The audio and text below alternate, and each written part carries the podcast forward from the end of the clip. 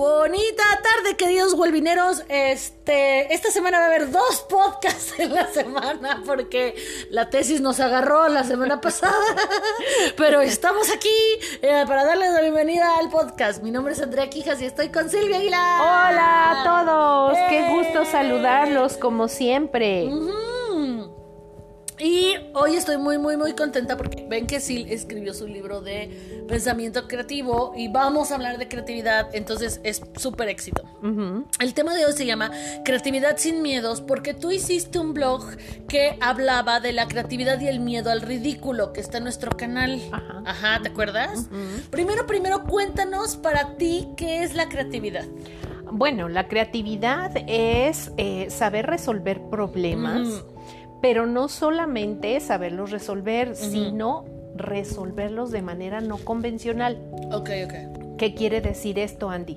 Que vas a encontrar una solución a este problema, pero como nunca, nunca antes se había hecho, nunca antes habían encontrado esa solución.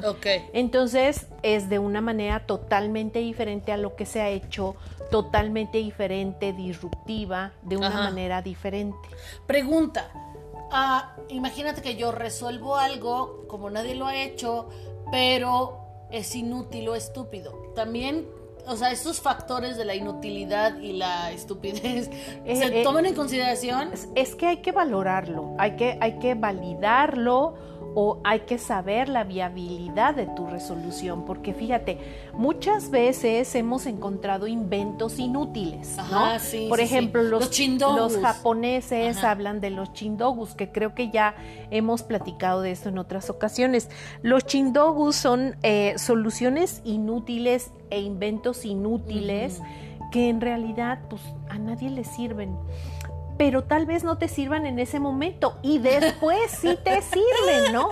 Como el doctor Chunga, no sé si te acuerdas del doctor Chunga, este personaje este, de Andrés, Bustamante. que anda inventando, que es un científico y que anda inventando puras onceras que te mueres de risa. Tú no puedes saber, muchos chindogus hoy día ya no son inútiles, hoy día ya son parte y mucha gente lo ha comprado. Entonces, cuando un invento inútil se vuelve rentable, entonces es innovador. ¿Qué quiero decir con rentable? La rentabilidad es cuando eh, todo mundo lo utiliza, cuando todo el mundo te lo compra. como este, ganancia, financiera. Que no necesariamente eh, cuando digo rentable puede ser financiero, también oh. puede ser que le sirvió a una comunidad, que benefició a una comunidad. Bueno, pero de todas maneras la rentabilidad se mediría en lo que ahorraron o así. Exacto, en la utilidad, ¿no? Y cómo a través de esa utilidad tú te beneficias como persona o como comunidad o como sociedad. Es que me acuerdo que ahorita estás diciendo que la creatividad es resolver de una forma que no todos han resuelto, ¿no? Sí. Yo me acuerdo que mm, había una persona que decía, la próxima vez voy a entrar de una forma creativa al salón. Y entró a gatas, ya sabes. O sea, mm, sí, es no convencional, a nadie nos sirvió, ni gracioso fue. Pero fue creativo. Eh, pues sí, puedo, puedo haber sido de una forma porque Es no convencional. Ajá. Lo que pasa es que tú aquí dices, híjole, qué ridículo. O sea, yo creo que depende. Porque para mí, y ahorita vamos a entrar a esto del miedo del ridículo, el ridículo tiene que ver cuando tú no eres congruente y cuando tú te sientes que estás haciendo el ridículo, entonces eres ridículo si yo estoy haciendo algo ridículo, pero yo estoy convencida de lo que estoy haciendo, ya no es ridículo. Como por ejemplo... No estás resolviendo, o sea, ese ejemplo que tú pones, ah. eh, no estás, no era ningún problema resolverlo, no era, o sea, no, era necesario. no implicaba, no era necesario. Yo estoy hablando de la definición de creatividad desde la forma de resolver un problema. Entonces, la creatividad tiene que ver ya con todo un proceso de pensamiento que te logre hacer. Por ejemplo, eso hubiera sido ocurrente. Ajá, exacto. lo ocurrente no siempre es creativo. Exactamente. Y hay una diferencia entre creativo, ocurrente e ingenioso, por ejemplo. ¿no? Ándale. El ingenioso requiere de conocimiento previo para poder hacerlo. Por ejemplo, los mecánicos son muy ingeniosos para componer Ey. carros, ¿no? No estudian ingeniería automotriz ni mecánica, pero son muy ingeniosos Porque para resolver. mucho talento Porque y tienen porque conocen ingenio. las máquinas y así. Exacto. Entonces, tú, un profesor te dice, voy a entrar de una forma creativa al salón. A ver.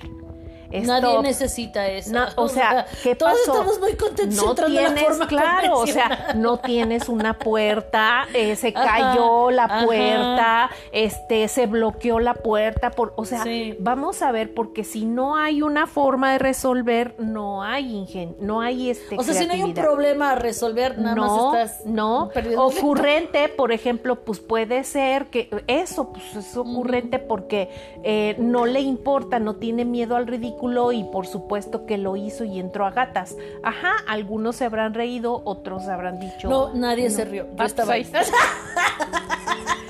Esa es la cosa, ¿no? O sea, es más, hubo gente que le hizo una trompetilla. ¿ya? Claro, o sea, entonces hay de ocurrencias a ocurrencias. Hay gente Ajá. muy ocurrente que te, que te da mucha risa. Como el doctor Chunga. Como el doctor Chunga. Ese Ajá. es ingenioso y es Además, creativo también. porque sí hay conocimiento Claro. detrás. Ajá. Ahora, ocurrente, por ejemplo, son los letreros de los traileros, esos que te Ah, ponen sí, atrás de el portador de este vehículo Está casado y por eso no trae casado y dinero. no trae dinero, ¿no? Por ejemplo. Ajá. Esos, esas, esas cosas son ocurrencias. Por ejemplo, un este entrégate. Ocurrente, ¿no? Sí. Y además es, es común porque todo mundo lo hace. Ese es ocurrente. La, la- la- la rebelión del osito bimbo con la ley. Exacto, eso, es muy ingenioso, y muy creativo Sí, también. Ahora, por ejemplo, los chindogus. Tengo analizando chindogus desde hace muchísimos años Ajá. Y yo me acuerdo haber visto un chindogu de una, de un este mini eh, eh, ventiladorcito Sí, sí, sí. chiquitito que este te servía para soplarle a tu ramen. Ya Ajá, sabes que los, japoneses comen la sopa ramen muy caliente. Y por eso hacen slurp. Exacto. Porque Entonces a venían, la hora que le claro, jalan, este, lo enfrían. Entonces el, el chindogu era un este ventiladorcito que venía como posicionador, ya sabes, así decía el doctor Chunga, de unos palitos chinos con Ah. los que comen. Y entonces se amarraba o se eh, adhería a los palitos y al mismo tiempo que metía los palitos al ramen, Sí. soplaba, ¿no? Y ya Sí. te ahorraba la, Sí. el esfuerzo enorme de soplarle a tu Ajá. ramen. Bueno, hoy día, el otro día estaba en el veterinario que llevé a la Siri a que la vacunaran.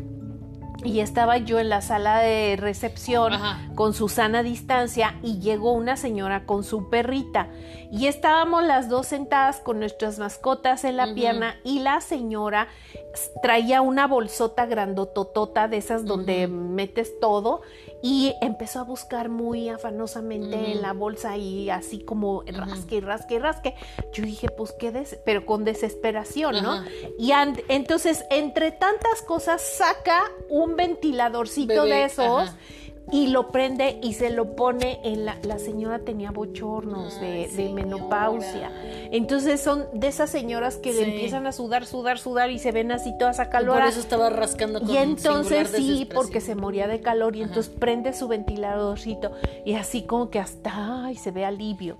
Ya es algo que ya la gente está usando esos ventiladorcitos. Baby minis, ajá. Que la primera vez que tú los viste, los viste en ese chindu. Lo vi como chindogu y ahora ya dejó de ser chindogu porque ya no es un Sí, invento porque inútil. vas a cualquier lugar de y ahí los venden. O, Ventiladorcito los, chiquito. o, o también ventiladores que se conectan a las laptops para Ajá, trabajar. exacto. O sea, y ya en lugar de sacar el abanico, por ejemplo, que ¿no? nadie, Ahora y que siempre se pues sí, rompía. y exacto. entonces ya le ves una Entonces ya le pone y ya la señora bien feliz con su DC. Entonces, cuando un chindogu deja de ser inútil y la gente lo empieza a usar, entonces pues ya es algo innovador y entonces ya la gente puede empezar a este, ¿cómo se llama? a utilizar eso y ya lo ves en todos lados, ¿no? Sí.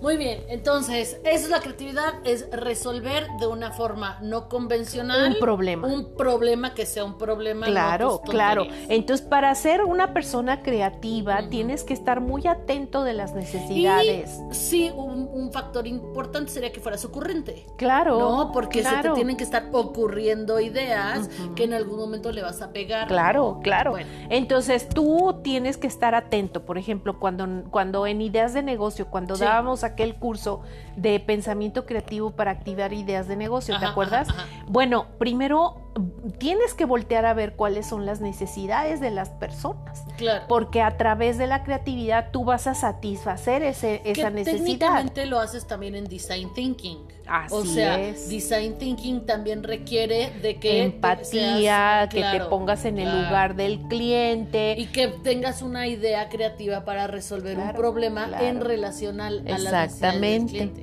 exactamente. Ok, bueno, ahora, el miedo al ridículo. Lo que yo estaba diciendo es que desde mi punto de vista, Andrea, Mm, puedo hacer algo que se considere ridículo, pero si yo estoy consciente de por qué lo estoy haciendo, yo no siento ridículo.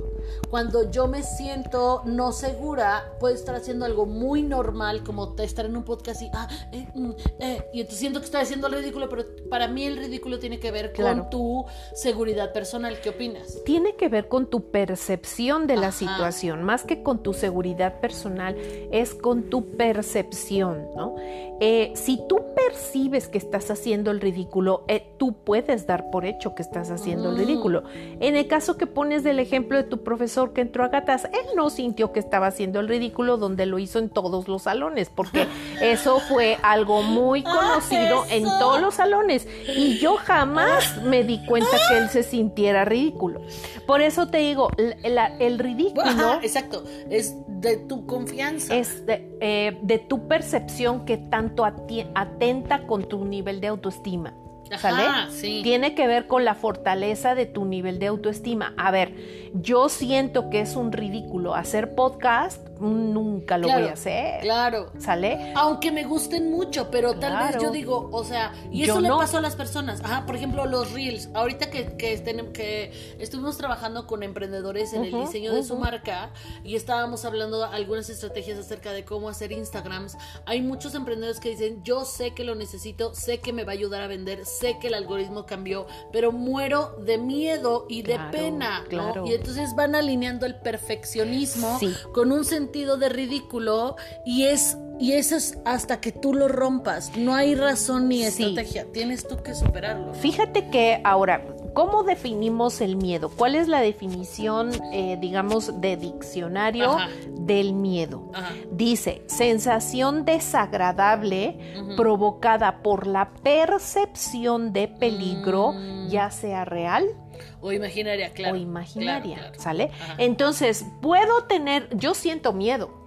A lo mejor sí, debo tener miedo. ¿Por qué? Pues porque a lo mejor me tocó salir de noche de mi trabajo, porque el estacionamiento queda muy lejos, porque Ajá. vivimos en un país... Porque México.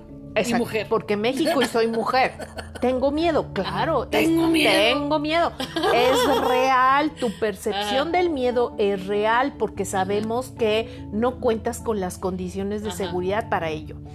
Pero ahora, cuando eso se vuelve solamente imaginaria, por ejemplo, eh, el temor a la oscuridad. Tú tienes, no tienes miedo en sí a la oscuridad, ni miedo a que se te vaya a aparecer este Darth Vader, sino, o Darth Vader, sino porque no puedes ver. Y entonces en eso te estás imaginando que pueden suceder 20 mil cosas que no son reales. ¿Sí? Esa es la diferencia. Entonces, tiene que ver con tu percepción. Claro, y, y sí está, hay un nivel intrínseco en el miedo al ridículo con tu percepción de self, o sea, o de autoestima. Y porque eh, yo no sé si el profesor no tenía miedo de ser ridículo, tal vez ya estaba tan acostumbrado a hacer el ridículo que ya decía una raya más al tigre, ¿no? Porque para mí algo que puede ser ridículo no es lo que sea para otra persona, ¿no? Ahora te voy a decir, tal vez yo no sentiría ridículo de entrar gateando a un salón si lo estructurara diferente. Entonces, tiene que ver como el contexto, tiene que ver tus mecanismos de afrontamiento, tu flexibilidad, cómo tu logras cambiar tu percepción de las cosas. Exacto. ¿Sale? Hacer el, reframing, ¿cómo se llama? La reestructuración de la circunstancia. Exacto. ¿Por qué? Porque a lo mejor a través de eso logras resignificar el, hecho y entonces puedes decir, no, pues en realidad no es ridículo.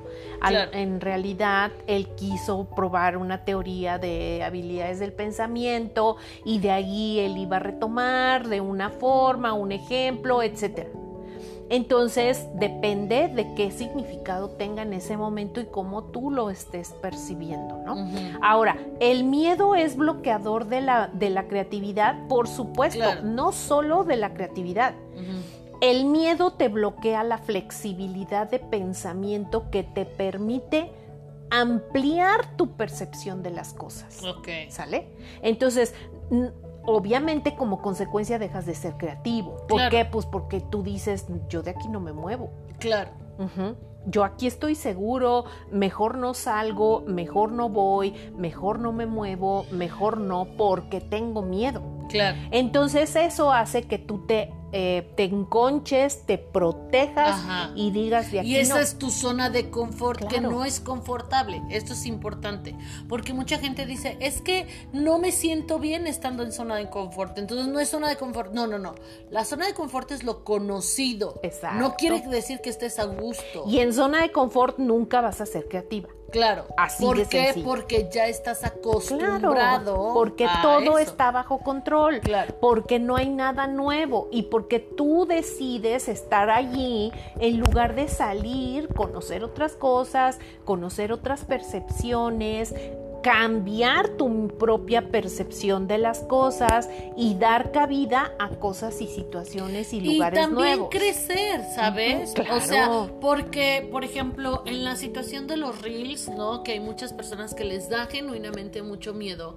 No todos los que hacen reels hacen reels exitosos. Claro. O sea, si tú te metes, yo creo que reels producidos pocos, será como un 20%, pero esta idea que tú tienes en tu mente de hasta que no tenga la luz perfecta, hasta que no tenga una cámara uh 5883, hasta que no sepa editar. Eso es autosabotaje. Exacto. Eso es autosabotaje por miedo.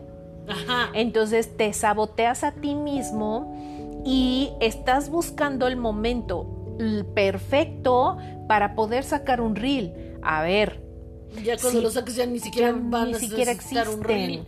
¿Por qué? Porque estás buscando no hacer el ridículo y, a lo mejor tienes mucha necesidad de reconocimiento como para que tu reel sea el mejor. No, lánzalo. Yo he visto muchos chavos que comenzaron haciendo cosas muy malas y hoy son muy buenos. Precisamente el reel de la Siri el reel de la Siri salió muy mal. A lo mejor tus primeros. ¿Qué nos pasó a nosotras con nuestros podcasts? Claro. ¿Te acuerdas cuando comenzamos? Que cortábamos y cortábamos. Claro, y no sabíamos, y espérate, y la musiquita, y esto, y editar, y son muchos tiempo, y ya, y otra vez, y ahora no se grabó, y ahora sí, se grabó. Claro que le batallamos, pero obviamente, pues no teníamos este miedo al ridículo porque queríamos aprender, porque sabemos que nuestro mercado, nuestro público y las personas para las que trabajamos, lo, ellas saben que lo hacemos con todo el amor y el cariño del mundo. Pero es que ahí es cuando tú ya estás otra vez reestructurando tus prioridades. La prioridad no es la perfección, la prioridad es compartir, ¿no? Exacto, y sociabilizar lo que sabes.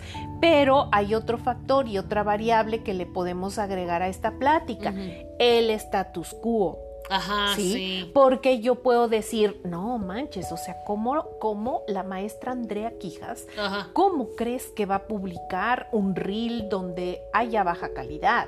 ¿Cómo, es un atentado con tu, contra tu marca. Wellbeing ya se posicionó en el mercado. ¿Cómo es que vayamos a hacer una entrevista con... No a ver, espera. Y eso también es una percepción real o imaginaria. Y muchas veces es imaginaria. Muchas veces es imaginaria, ¿sí? Muchas veces, qué vergüenza, inclusive no estacionarme en el estacionamiento que dice director de la de, Ah, ya de, sé. ¿no? de, de Ajá, operaciones. sí. O qué vergüenza que yo me estaciono donde se estaciona la chusma y yo Y, no, y hay o sea, veces que, por ejemplo, tú y yo que hemos trabajado en, en- en industrias y así, claro. entre más arriba de la jerarquía, más se reprimen. Y lo peor es que cuando estamos haciendo actividades, quieren participar, pero no se dejan. Entonces se No, emocionan claro. y se asoman. Pero el status quo no me permite yo siendo acá el director, Ajá. el esto, el otro, wow, ¿cómo voy a hacer? Porque qué van a pensar de mí. Ya sé, pero tienen toda la gana y así como, como si tuvieran colita la moverían. Sí. De que y yo he logrado, por reír. ejemplo, trabajar con directores que al principio no quieren participar, pero después ven que todo el mundo ya está bien clavado ya. y entonces dicen, bueno, sí, a la Bueno, segunda me integras. sí. Ok, da adelante, ¿no? Pero tienes que bajarte de la nube que Claro. andabas y tienes que bajarte de una estatus y tienes que desinflar tu ego. Claro. Porque el status quo, pues te da, te inflama el ego. Y es, y además lo peor del caso es que ese ego, ego se inflama cuando quiere. Porque yo hemos visto, no sé si tú te acuerdas, pero hemos visto directores de otras nacionalidades dándole al cumbión. Claro, ¿no? claro, y Pero- bailando en pareja. Ajá, sí, ellos las entre ellos. espinas el rostro y mi alma está llorando. Señor, señor, también Sí, siéntese, ¿no? sí. Pero no les importa. No les importa pero tomar, sí les por importa ejemplo, no opinar en hemos- una ajá, junta. exacto, What? What? exacto. Preferiría Claro, que aportaras en la junta y que no bailaras, ya sabes. Ajá, sí, claro. Entonces creo que cada uno de nosotros va construyendo su propia coraza de rigidez o de flexibilidad, ¿no? Si es flexibilidad no hay coraza.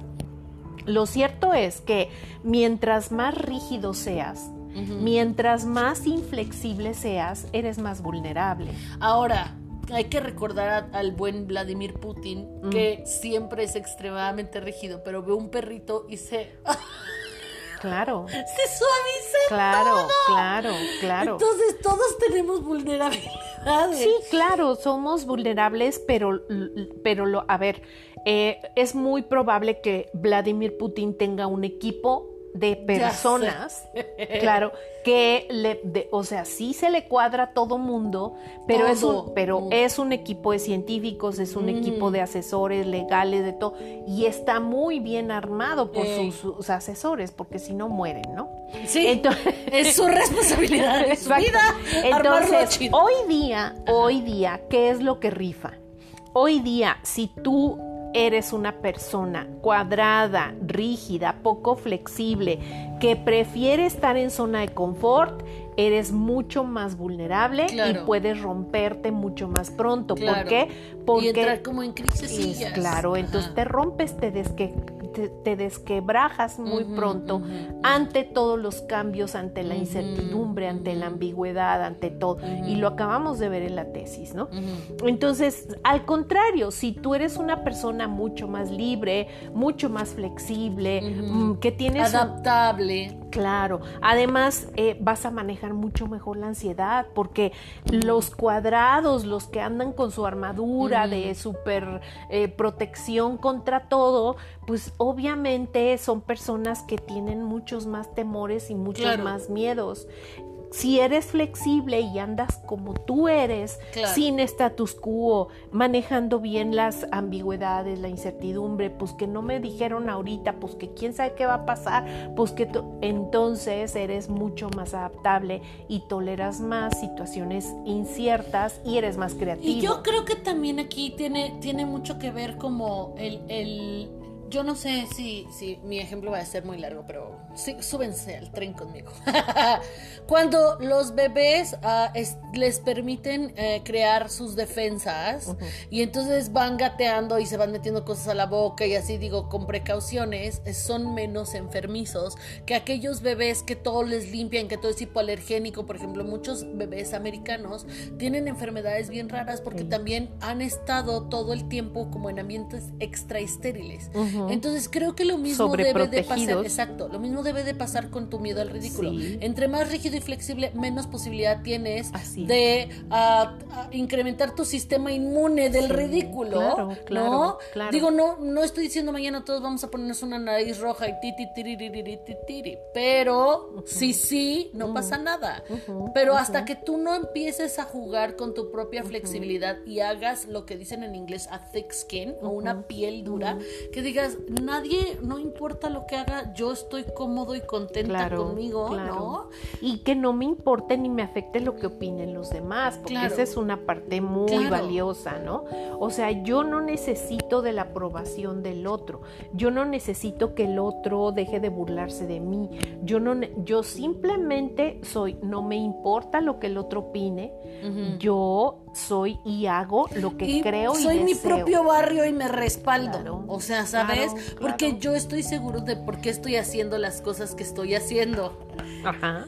Exactamente. Ahora, técnicamente uh, quisiera hablar acerca de la innovación intrépida, porque el perderle el miedo al ridículo no quiere decir voy como el borras a hacer idiotes nada más porque no tengo miedo, o sea, no, sino tomar decisiones y, este, intrépidas, pero um, creo ¿cómo le, ¿cómo le llamarías? O sea, por ejemplo, yo siempre soy de las primeras que habla de la importancia de ver Abstract, la serie de diseño de Netflix.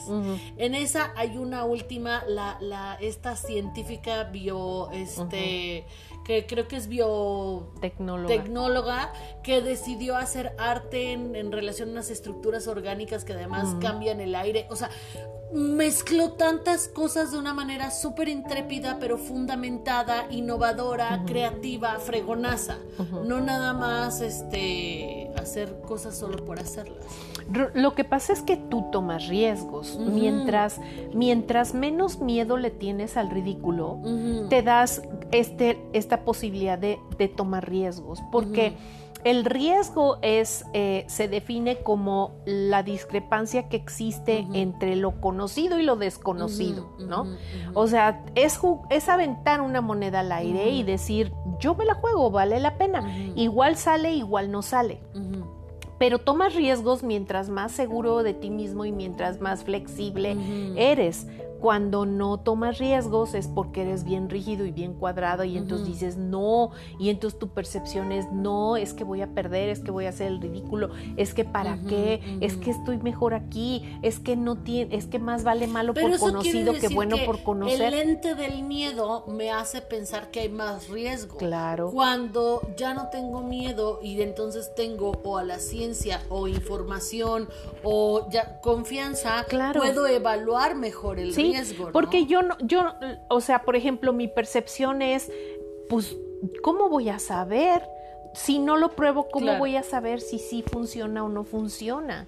¿Cómo voy a saber si sí, eh, pues tengo que tomar el riesgo y no me quiero quedar con la duda? Porque para mí es más riesgoso decir, me hubiera gustado hacerlo a hacerlo.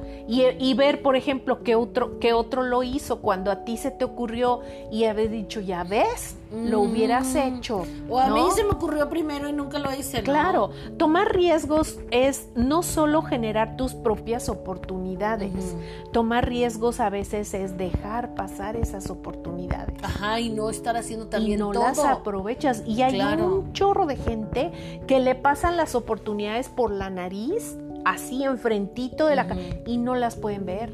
Claro. Entonces, cuando tú eres capaz de dejar ir una muy buena oportunidad, fue seguramente por miedo, porque estabas en zona de confort y porque ni siquiera la viste. Claro. ¿No? Y cuando tú tienes en un mundo en donde tú tienes que eh, generar, em, ¿cómo se llama? Perdón, es que este, cuando tú tienes que generar, eh, ¿cómo se llama?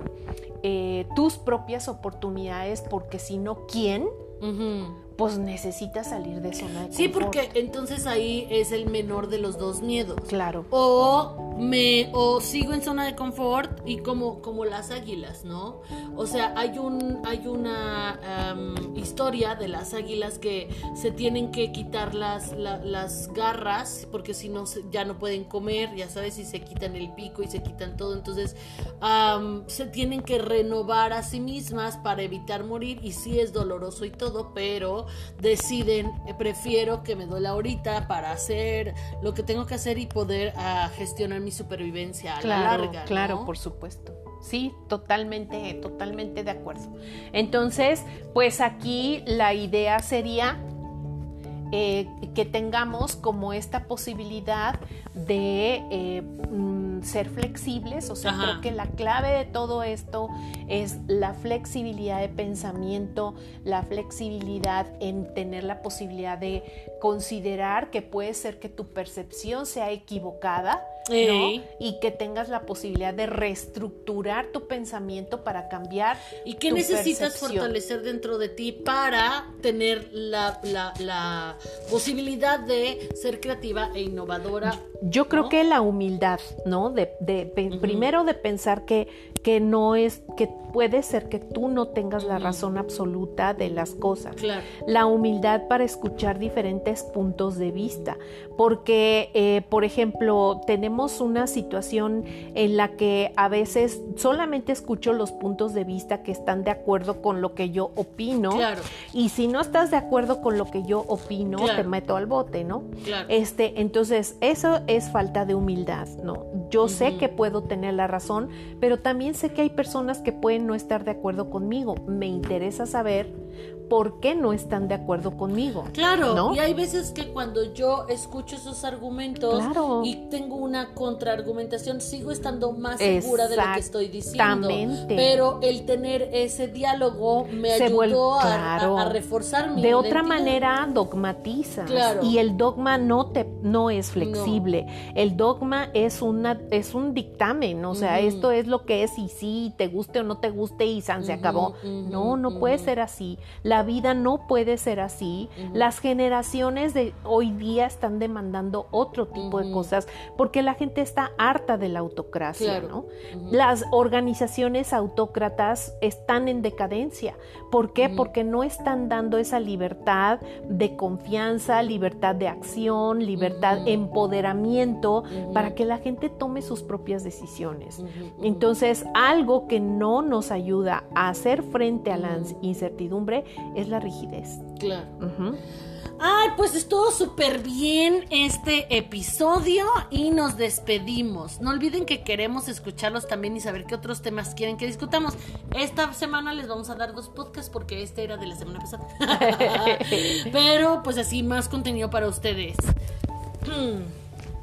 Nos puedes encontrar en Facebook como Wellbeing Counseling MX o si te es más fácil puedes ir a nuestra página www.wellrayitamediabing.com.mx y encontrarás las ligas al blog y al Face.